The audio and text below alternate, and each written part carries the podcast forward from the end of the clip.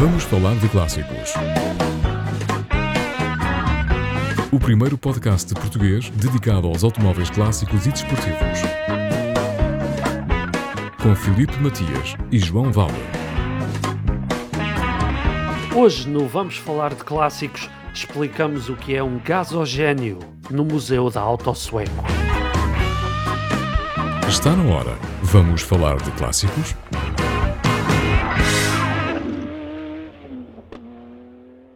Olá e bem-vindos ao nono episódio da segunda temporada do podcast Vamos Falar de Clássicos comigo, Felipe Matias, e com o meu grande amigo João Val.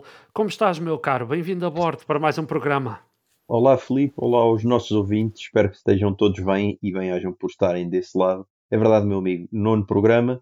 Estamos a este e outro do fim da segunda temporada e vamos lá então saber o que é um gasogênio. É verdade, e vamos sabê-lo pela voz dos responsáveis do Museu da Auto Sueco que nos vão levar numa viagem pela história da Volvo em Portugal, que certamente vai deixar todos muito, muito bem elucidados sobre a presença da marca em Portugal e também sobre esse grande dispositivo usado na, na Segunda Guerra Mundial, que foi o gasogênio, que eles nos vão explicar mais à frente.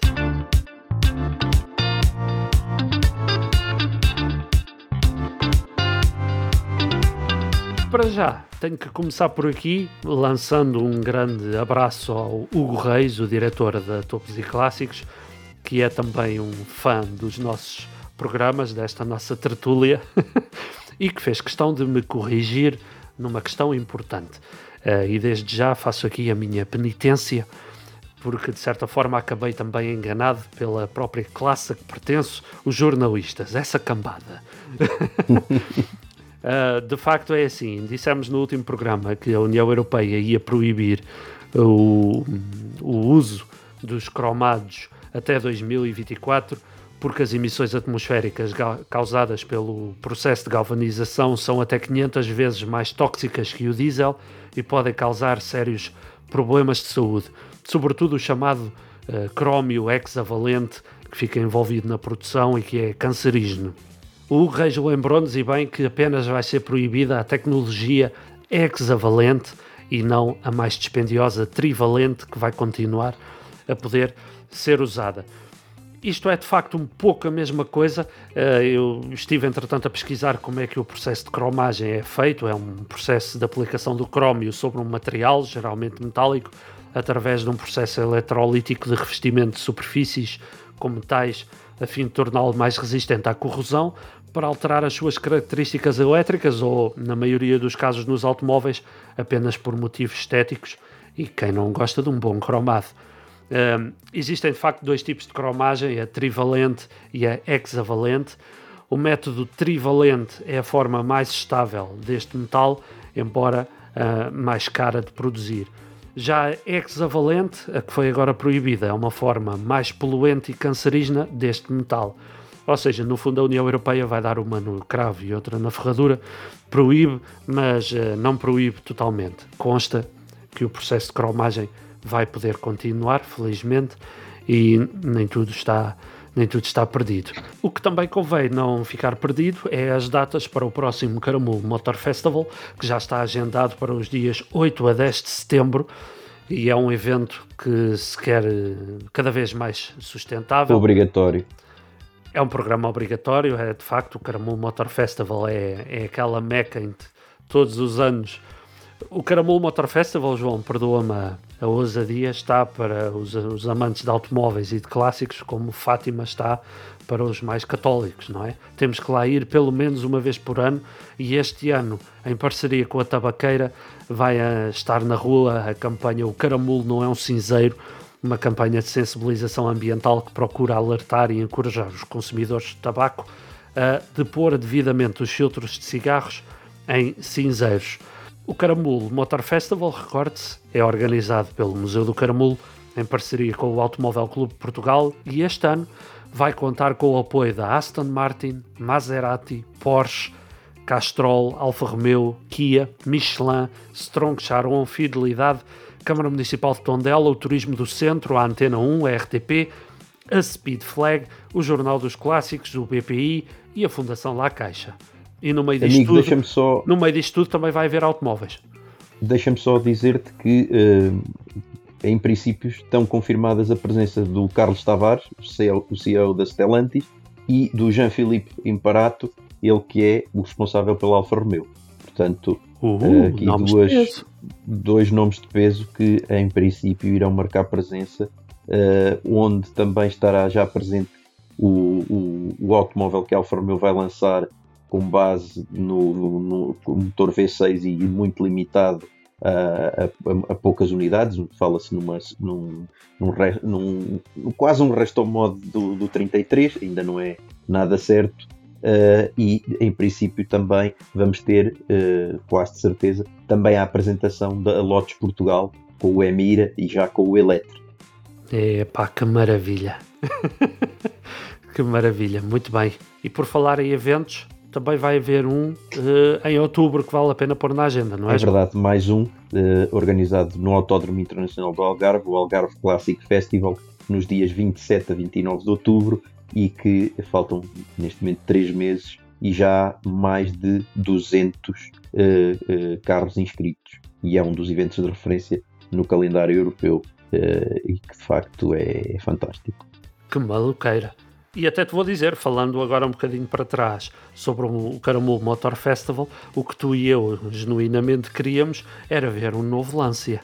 Consta que já anda um a rodar nas ruas de Itália, eh, totalmente elétrico, um automóvel lindíssimo. Não sabemos se é protótipo, quase de certeza que será apenas protótipo. Ah, estás a falar do Pura HPE? Pura HPE, uh, exatamente. Sim, sim. Ainda é, é um protótipo. Já esteve, teve, esteve matriculado e a rodar nas ruas de Madrid, mas ainda não. É, é um carro que aponta o design futuro dos modelos da Lancia. Ainda não é um modelo Mas se aquilo, final. se aquilo vai ser o futuro da Lancia, eu quero. Esperemos que sim.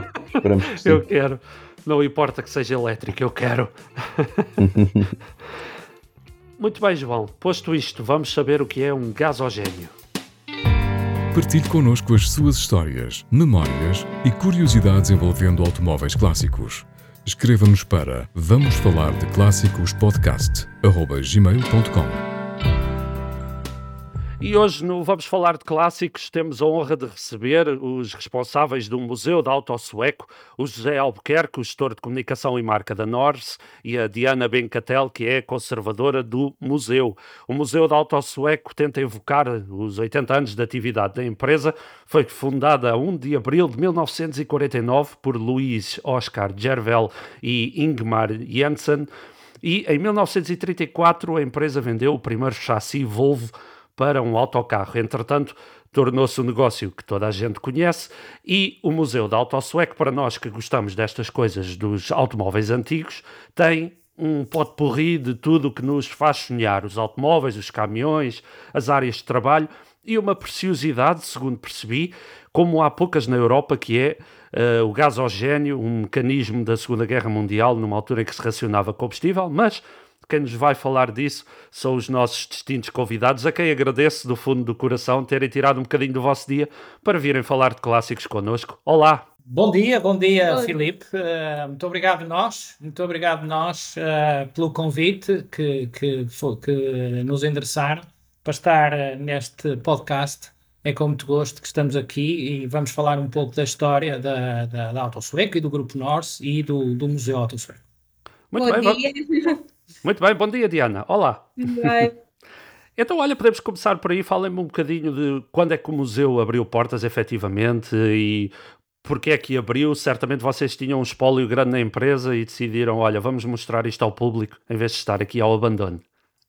Exatamente, já, já desde há bastantes décadas que os próprios fundadores de Auto Sueco, um, Luís Oscar Gerval e Vartel Piensen, um, já tinham gosto em preservar um, viaturas ou outros elementos ligados à indústria automóvel um, que consideravam que, que, valia a pena guardar. E, portanto, ao longo das décadas foram juntando alguns elementos uh, na empresa e, e, de facto nos, em 2007, 2008 um, foi o Sr. Paulo Gerval um dos filhos de um dos fundadores da Autosueco, que um, concebeu esta, esta ideia de, de um museu da, da Auto Sueco, onde pudesse juntar todo este espólio uh, que, foi sendo, que foi sendo preservado ao longo do tempo e, portanto, aproveitou-se uh, um edifício que, que já existia na Auto Sueco, em Gaia, uh, que era um edifício que foi criado, é era o pavilhão gimnodesportivo uh, do Grupo Desportivo e, uh, e Social Volvo, que, que, era utilizado por os colaboradores praticarem desporto. Portanto, é um edifício que ainda tem características que, que se percebe bem que ali jogavam futebol, é? ténis, etc e, e, quando o grupo deixou de utilizar esse edifício, portanto o edifício ficou disponível, uh, transformou-se o edifício em museu e aí juntou-se, uh, juntaram-se muitas das viaturas e das peças que tinham sido ehm, que tinham sido preservadas ao longo do tempo e até hoje continuam a chegar peças até nós, não é? Portanto é uma, uma, uma, uma coleção em construção e em crescimento. Atualmente, só para completar aquilo que a Diana está a dizer, atualmente nós começamos a ter alguns problemas, não é? Eh, face ao número de, quer de caminhões, quer de automóveis, uh, autocarro, também temos um autocarro, uh, e temos depois muito outro, muitas outras peças uh, de coleção muito interessantes. e nós, neste momento, começamos a ter problemas em termos de, de, de espaço para as mostrar às pessoas, não é?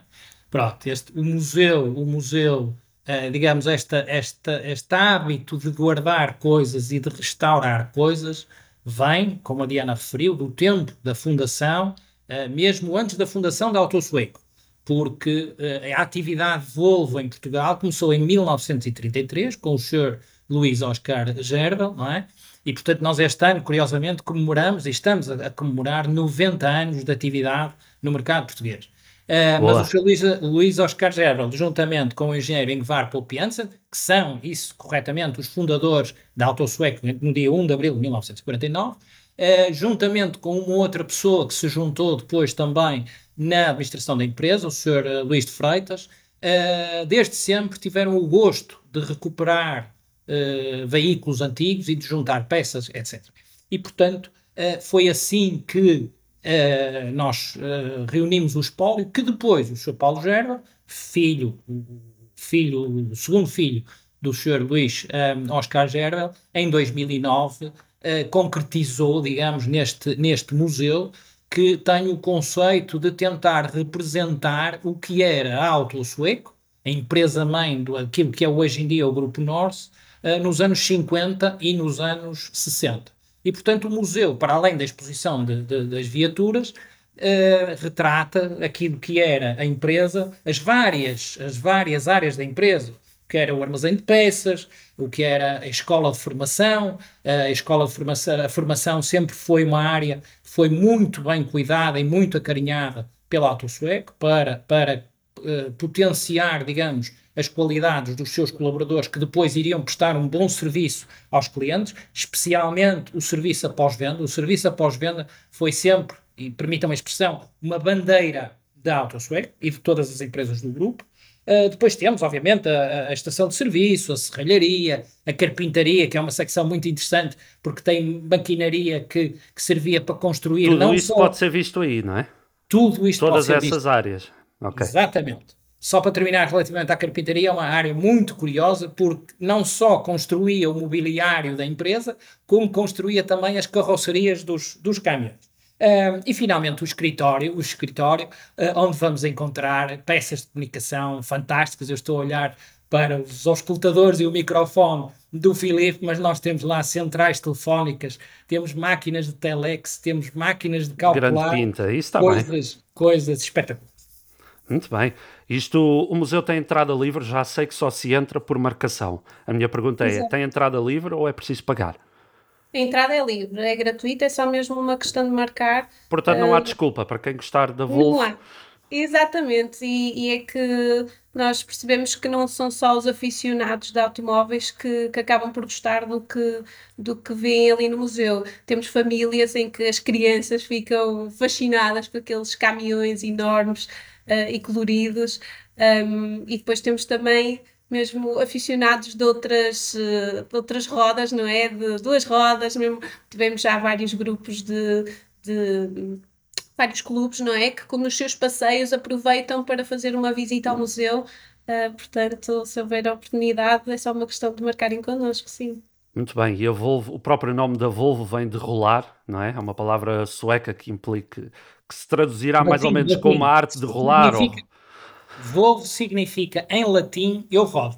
Ah, eu rodo, muito bem. Portanto, latim. é uma palavra mais portuguesa que sueca. Do que sueca, é, é verdade.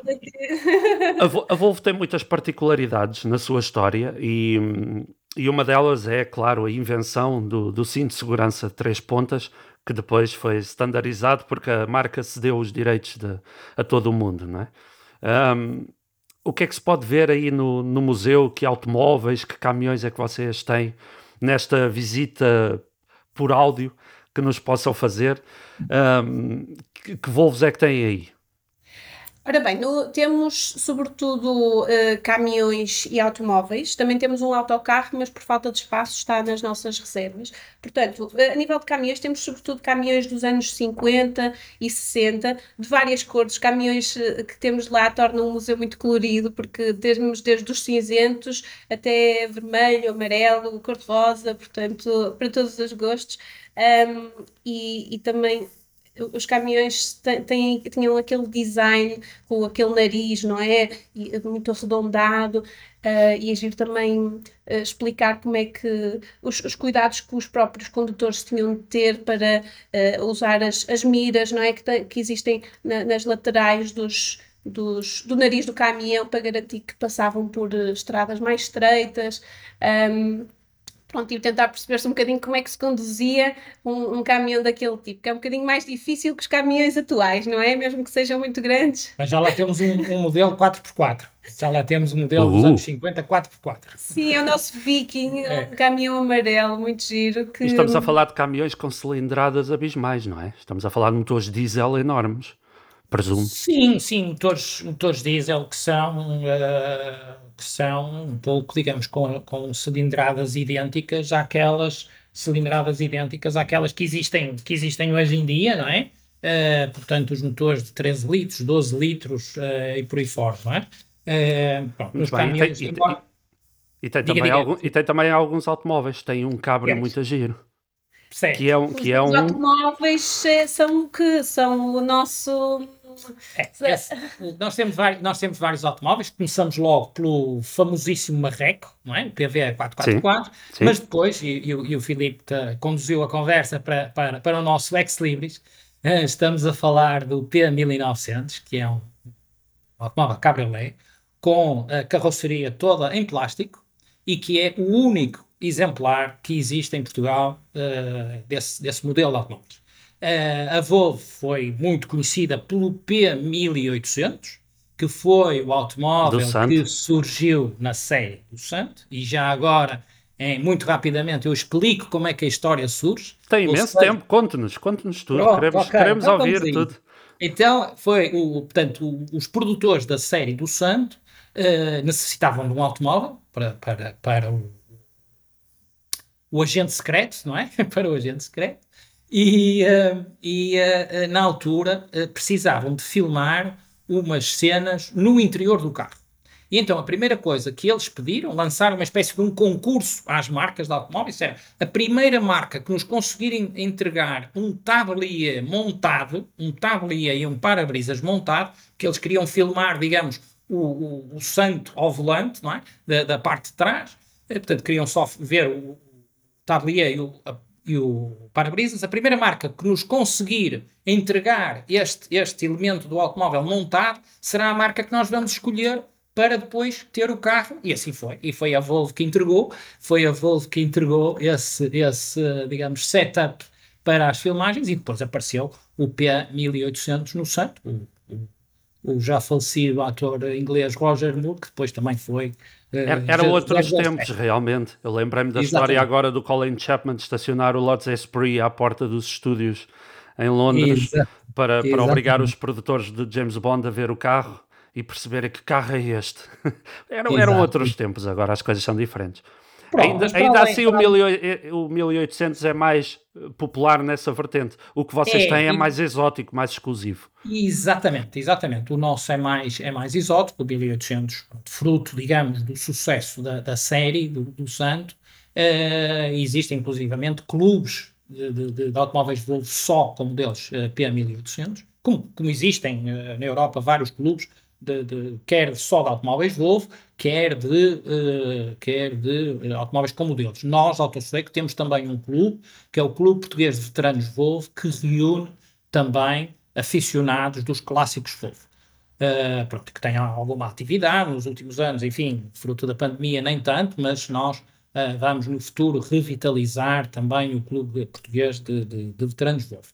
Pronto, e para além destes eh, dois modelos mais icónicos, temos um 544, uh, eh, temos uma carrinha 245 que, que, que, fez furor aí nos anos, nos anos 80, e depois temos um outro modelo muito curioso, que é um DAF, um automóvel DAF, que tinha o sistema Variomatic, portanto, um sistema de transmissão automática por correias, uh, que foi, digamos, o primeiro sistema de, de, de, transmissão automática, um dos primeiros conceitos de transmissão automática.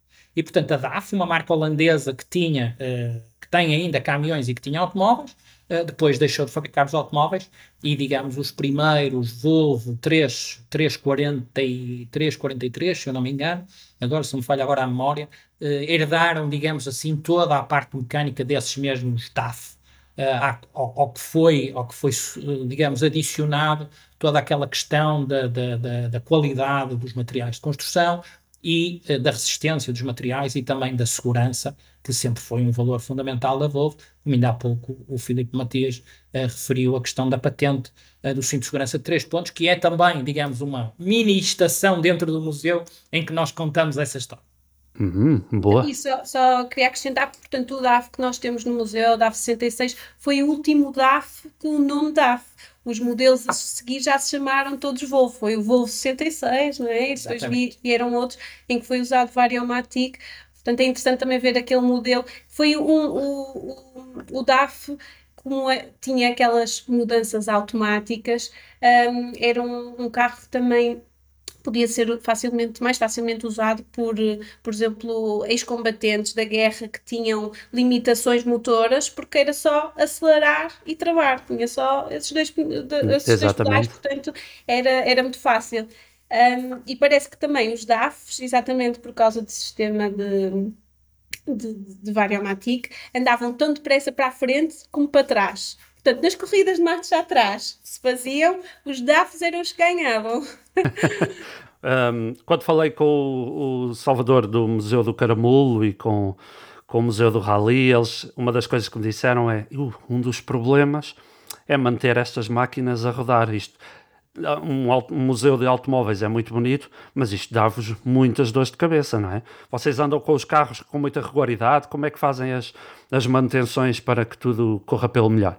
Bom, nós, se a Diana me permite, nós temos aqui, temos aqui duas, duas, duas situações. Temos os caminhões, não é?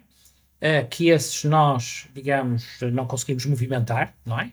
Mas criamos todas as situações, todas as situações para manter os pneus uh, com, com ar, à pressão, uh, retiramos tudo aquilo que são, digamos, matérias que possam ser poluentes, portanto, óleos, etc, etc, e os caminhões estão, portanto, uh, okay. não circulam, não circulam. Uh, no caso dos automóveis, no caso dos automóveis, nós temos, digamos, no, no, museu há aqui várias áreas, não é? A Diana faz a, conservação desta fabulosa coleção, uh, eu dou algum apoio na área da comunicação e na área da logística, perdão. Depois temos, depois temos uh, duas pessoas, um, um, duas pessoas, uma das nossas instalações do nosso centro de exposição em Gaia, que trata, digamos, uh, da, da, parte de, de, chaparia e pintura uh, e de algumas questões também de manutenção no museu, e temos um, um técnico oficial, oficinal nosso, o Luís Pereira, que é nosso técnico oficinal já há muitos anos, esteve inclusivamente ligado à nossa equipa de, de, competição quando nós corremos com os 240 Turbo, do António Rodrigues e do, e do Artur Mendes, nos hum, anos okay, 80. Okay. E é um clássico o, também. Exatamente, é um clássico. Infelizmente, nenhum desses carros está em Portugal, uh, mas, mas efetivamente são, são dois clássicos. Uh, e carros de muito valor, e carros de muito valor. Uh, e o Luís Pereira, e o Luís Pereira é a pessoa que, juntamente com a Diana, que faz, digamos, a administração a administração uh, do plano de manutenção e o Luís Pereira faz a parte prática. E, portanto, uma vez por mês ou duas vezes por mês ele sai com os carros todos e vê se existem algumas, se existem algumas anomalias que é necessário reparar e, portanto, isso é. Muito isso bem. É o... Não sei se a Diana quer acrescentar alguma é coisa. É isso mesmo, exatamente. Muito bem. Um, para o José e para a Diana, agora uma pergunta para uma opinião talvez mais pessoal e que só vos vincula a vós. Uh, ao longo destes programas, eu e o João temos falado com, com vários presidentes de clubes um, e uma das coisas que muitas vezes ouvimos é alguma pena das marcas não investirem mais na sua área heritage, no fundo. Uh, imaginando no caso da Volvo, sim senhora, os novos Volvos são espetaculares, mas por exemplo, e uma secção heritage para nós conseguirmos aquele motor de arranque, aquela correia, aquela. Vocês sentem que, que há clientes, por exemplo, que, que sentem também essas dificuldades? Vocês aí no museu sentem essas dificuldades às vezes nos vossos clássicos? Nos caminhões já sei que não, mas pelo menos nos automóveis. Gostava de ouvir a vossa opinião sobre a premência de termos uh, Sim, estas áreas. Nós, uh, pronto, nós, nós, como eu disse há pouco, nós representamos a Volvo desde 1933 e até 2007 até 2007 nós fomos os distribuidores oficiais dos automóveis Volvo em Portugal, que a partir de 2007 são representados diretamente pela Volvo Car Corporation através da Volvo Car Portugal, com quem temos uma relação fundamentalmente fantástica, até porque nós somos também concessionários da Volvo em diversos pontos do país. No caso dos caminhões, continuamos a ser distribuidores, uh, não só em Portugal, mas, por exemplo, em Angola, uh, e noutros mercados. Em Angola, em Moçambique, Botsuana, na Namíbia, por exemplo, nós somos distribuidores dos, dos caminhões Volvo. E, e, e, e, obviamente que sentimos, que sentimos às vezes alguma dificuldade, alguma dificuldade uh, na obtenção de componentes, uh, de, de, de, informação, mas de uma forma ou de outra, ou através de um, excelentes contactos que toda a organização da Auto Sueco Automóveis tem, uh, na Suécia. O, o, os contactos uh, do Sr. Paulo Gerbel, que ao longo de muitos anos uh, criou uma rede, uma rede muito boa junto da, da Volvcar. nós conseguimos, de uma forma ou de outra, com mais ou menos dificuldade, ir ultrapassando, ultrapassando essas, essas questões. Nós estamos, por exemplo, neste momento, a recuperar um automóvel dos anos 30, que é um PV 51, 51 Portanto, só, só para Sim. dar a imagem às pessoas que nos estão a ouvir, estamos a falar de, um carro daqueles dos tempos dos filmes do El Capone, não é? sim, sim. Uh, uh, estamos a recuperar esse carro. Ainda ontem eu fiquei surpreendido que fui ali à oficina, aqui ao lado, e vi que já está a carroceria, já está o motor no sítio, uh, e portanto, e, portanto com, também com o empenho, com o entusiasmo, eu diria mesmo com grande amor à marca e à sua profissão, os nossos técnicos de, de, de, das oficinas ajudam-nos a conseguir concretizar estas coisas. E, portanto, ou, como digo, ou através destes contactos, ou através de clubes, eh, como eu há pouco referi, na Europa, nós conseguimos ultrapassar, ultrapassar estas dificuldades que são, fundamentalmente, de encontrar a literatura técnica para alguns modelos e, essencialmente, de peças, não é? Pronto. Uh, no limite, no limite, com, com a boa vontade, com a criatividade. Uh, e, com... e, com... o engenho até algumas se fabricam, não é? Provavelmente tiveram que fabricar algumas. algumas Exato, algumas e, peças. Enquanto, houver diga, torneiro, diga, diga. enquanto houver torneiros mecânicos. Oh, exatamente. É obviamente outra. que nós gostaríamos de ter, obviamente que nós gostaríamos de ter uh, mais apoio, mais apoio, mas acho que no futuro, no futuro as marcas também vão começar a olhar para esta. Algumas já, algumas já o fazem, não é?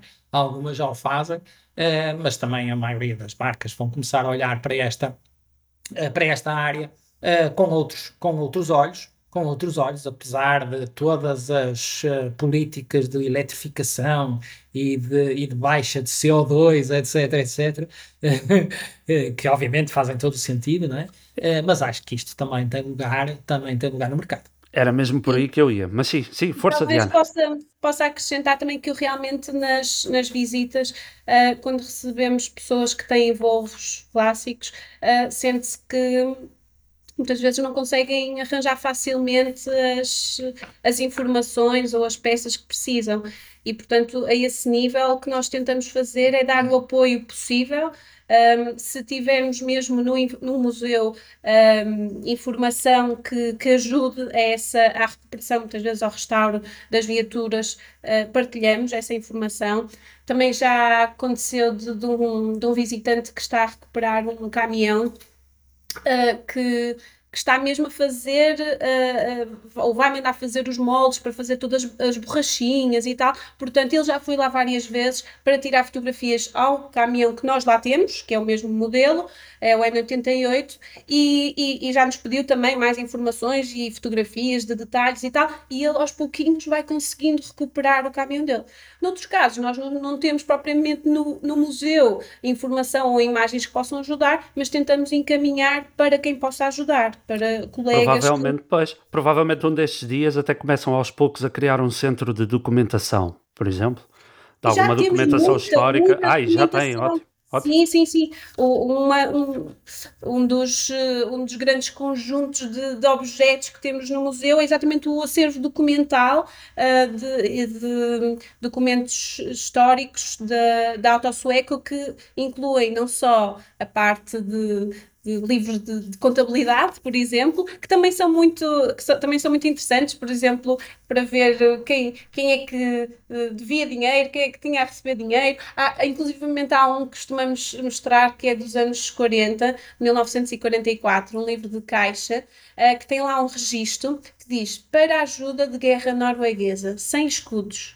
Quer dizer que Uau. foram enviados 100 escudos para a Noruega em 1944 para ajudar ao esforço de guerra. E isto fazia todo sentido na altura, uh, não só porque a Noruega estava a sofrer muito com, com a Segunda Guerra Mundial, tinha sido invadida pra, pela Alemanha, como também porque os fundadores da Auto Sueco eram de origem norueguesa. Muito Portanto, bem. fazia todo o sentido darem esta ajuda, não é? Muito bem, essa história é muito gira. E isto, eu vou já aproveitar a embalagem porque eu vi uma vez um vídeo da Diana a explicar como é que funcionava aquele incrível aparelhómetro e vou já meter a bucha.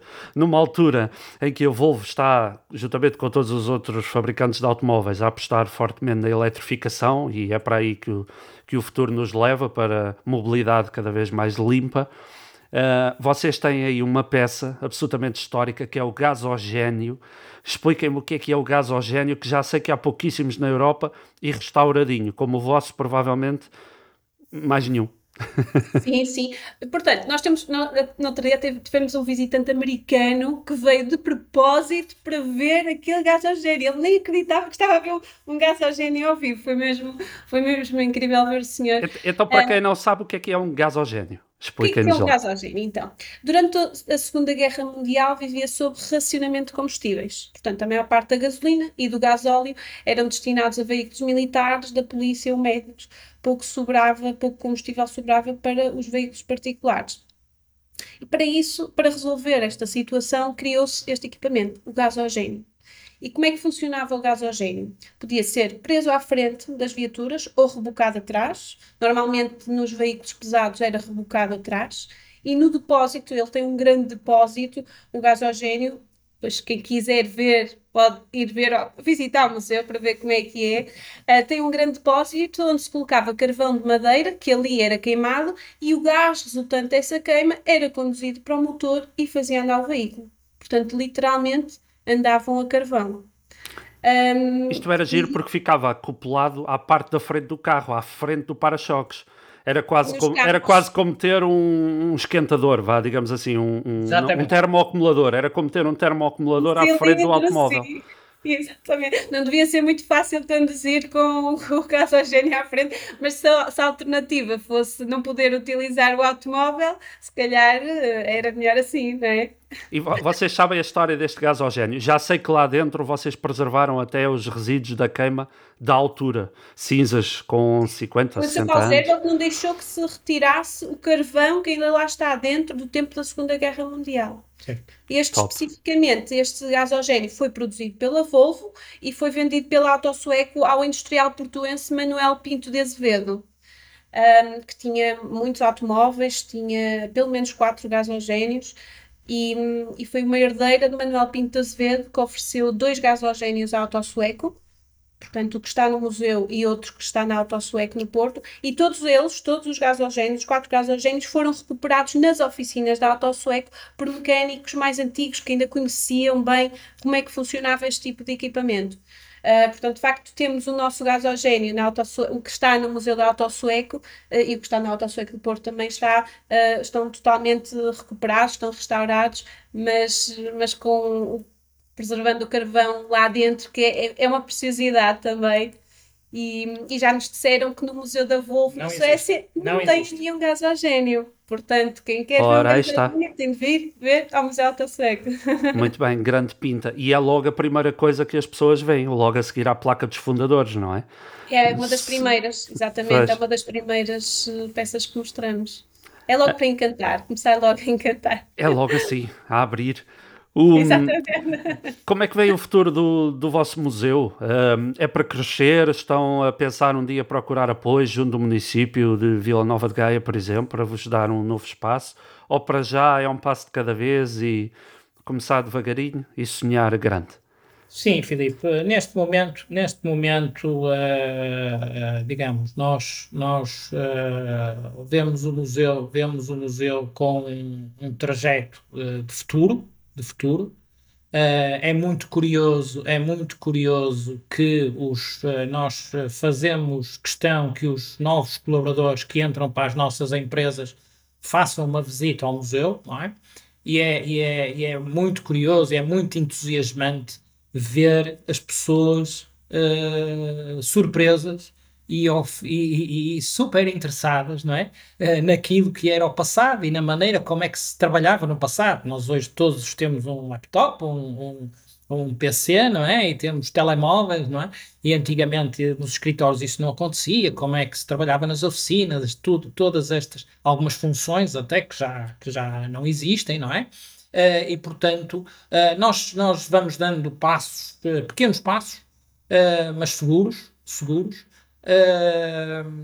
Digamos, não, não, temos, não temos condições para ter o museu uh, aberto uh, todos os dias e a todas as horas. a Diana tem feito, e não é para ela estar aqui ao meu lado, tem feito um trabalho excepcional na conservação da nossa coleção. temos sido também apoiados pela, pela nossa administração, do grupo, e, e, portanto, vamos dando pequenos passos. Uh, Vocês conseguem ter uma ideia de quantos visitantes já receberam desde que o museu abriu? Milhares. Vários milhares. Sim. Vários milhares. Mas... Vários milhares. É curioso, por exemplo, que todos os embaixadores da Suécia uh, fazem questão de vir ao museu. Quando uhum. tomam posse. Vocês estavam à espera de uma, de uma recepção tão grande, tão, uh... de um carinho tão grande das pessoas pela marca e pela história da, da Volvo? De algum modo, sabe? De algum modo, porque a marca Autosueco, a marca Autosueco é uma marca que tem, que tem uma notoriedade muito grande em Portugal uh, e que agora também conquistou essa no, noutros mercados, designadamente em Angola e no Brasil. Só para contar uma brevíssima história, o funcionário número um da Autosueco, o Sr. Daciano Rodrigues, um, vivia na Autosueco. Foi, foi construída uma casa no, nas nossas instalações para o Sr. Daciano e para a família viver. E o, o, Sim, eram mesmo outros tempos os, os filhos dos senhores da Cian nasceram nas nossas instalações. Uh, e, portanto, ele era o homem responsável pelo pela, pelas peças, pelo, pelo, pela área das peças, e, portanto, isto foi criado, foi criada esta situação para que sempre que um cliente necessitasse de uma peça, especialmente os homens dos caminhões, estamos a falar de bens de investimento e que precisam de estar a funcionar para, para gerarem, digamos, ehm, proventos, não é? Uh, ligavam, ligavam ao Sr. Daciano, o Sr. Daciano uh, fornecia a peça. E acrescento o seguinte, uh, clubismos à parte, o Chadaciano era um, era um adepto ferrenho do Futebol Clube Porto. E então ia, sempre que o Futebol Clube Porto jogava, ao Estádio das Antas, ao velho Estádio das Antas, assistir ao domingo à tarde, que era quando se jogava futebol, era ao domingo à tarde, não havia sexta, sábado, etc.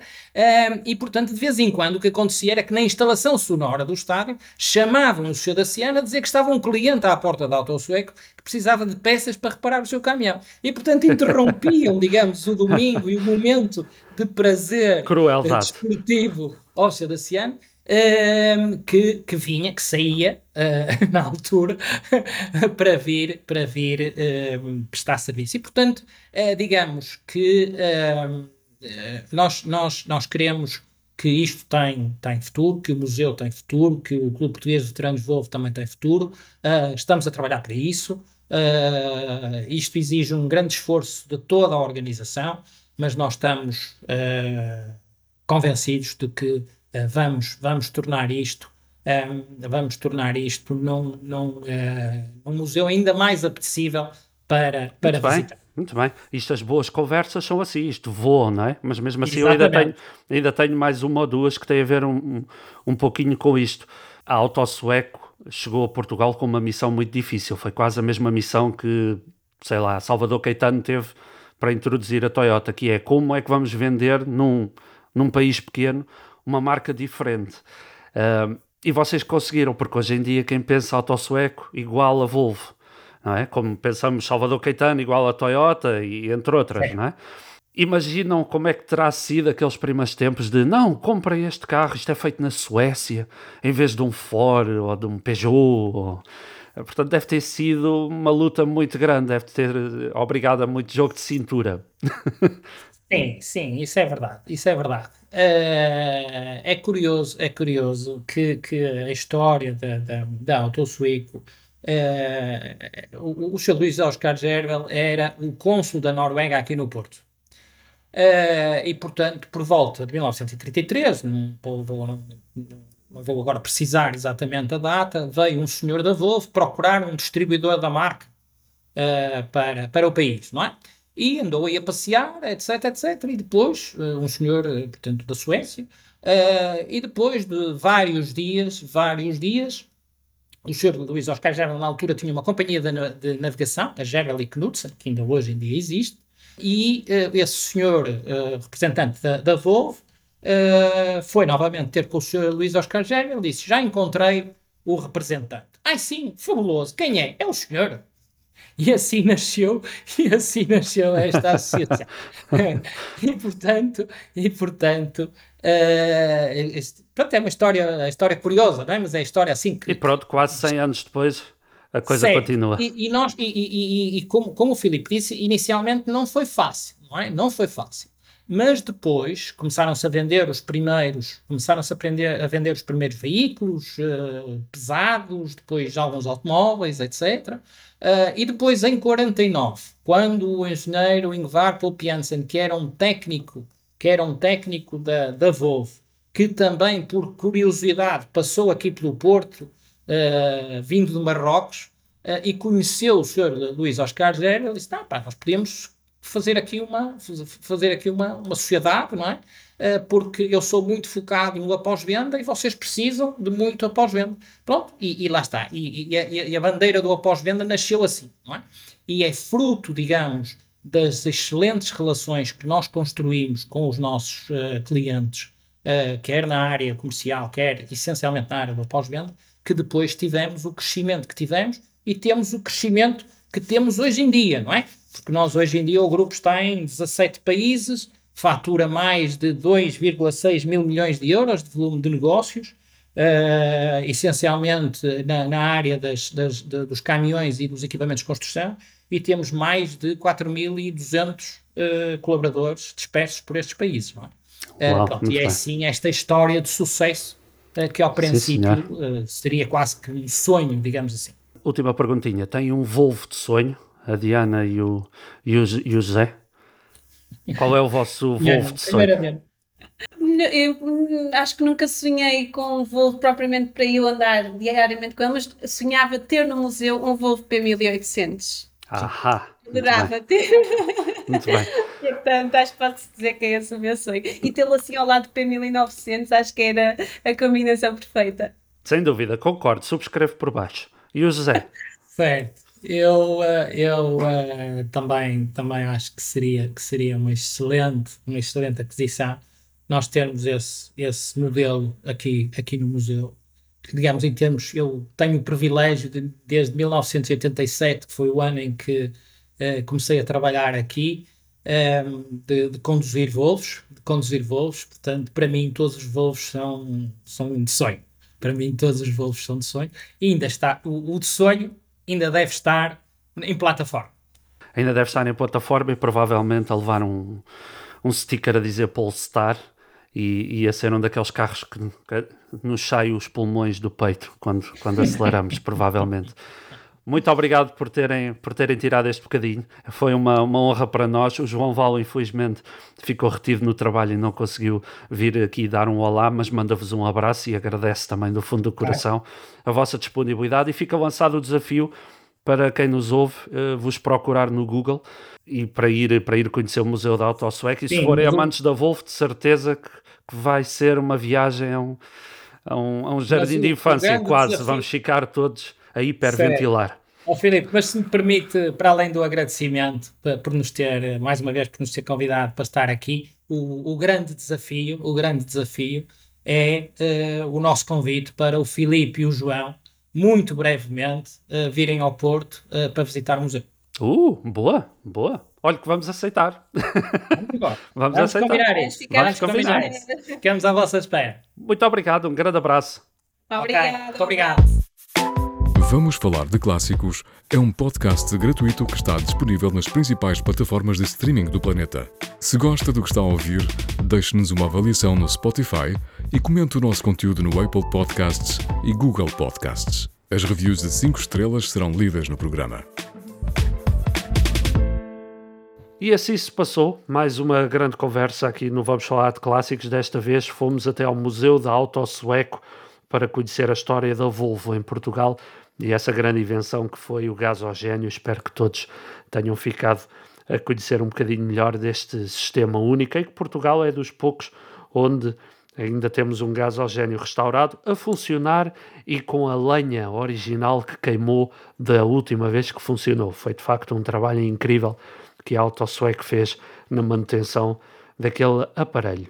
Deixa-me aproveitar antes de, de, acabarmos este programa para mandar rapidamente um abraço ao Red Jurg, ao Tiago XPTO, ao McTostas e ao Mrs. Me and I pelas vossas reviews de 5 estrelas no Apple Podcasts, das quais ficamos muito, muito agradecidos. Se também quiserem fazer como eles e juntarem-se aqui ao grupo onde nós todas as semanas mandamos um grande abraço virtual desde aqui das nossas casas até todo o mundo, só têm que fazer o mesmo, ir ao Apple Podcasts, deixar a vossa review, não custa nada, é tudo gratuito deixar a vossa review e as 5 estrelas. Podem fazer o mesmo no que toca às 5 estrelas no Spotify e assim ajudar o podcast a crescer e a chegar um pouquinho mais longe. Ficamos-vos também, obviamente, gratos por essa ajuda. João, foi mais um grande, grande prazer ter estado contigo e para a semana já vamos acabar isto. Como é que é, é possível? É verdade. Já acabamos a segunda temporada. O tempo voa mais depressa que os automóveis, o que é assustador. Para a semana vamos ter também algumas novidades sobre o que é que o futuro nos vai trazer ou não, eh, mas podemos dizer-vos que vamos falar com uma das pessoas em Portugal que mais percebe de automóveis clássicos. Acreditem que ele é uma pessoa com um conhecimento vasto e só para terem uma ideia, ele tem em casa 70 mil negativos de fotografias de competição em Portugal, antiga, uh, ali entre os anos 50 e o final dos anos 70, incluindo muitas do Rally de Portugal, o Rally TAP. Convido-vos a todos para virem, aparecerem para o último programa da segunda temporada, ficarem a saber onde, o que é que nós vamos fazer a seguir, se vamos ou não, e ouvirem essa grande entrevista que temos aí na manga e que foi tão grande que provavelmente vai ter que ser dividida em dois episódios, uh, com conversas para todos os gostos. Cá vos esperamos para a semana, aqui nas plataformas do costume. E um grande abraço a todos. Obrigado por terem estado desse lado. E um grande abraço para ti, João. Um abraço para ti, meu amigo, e um abraço a todos por nos ouvirem. Bem-ajam. Tudo bom.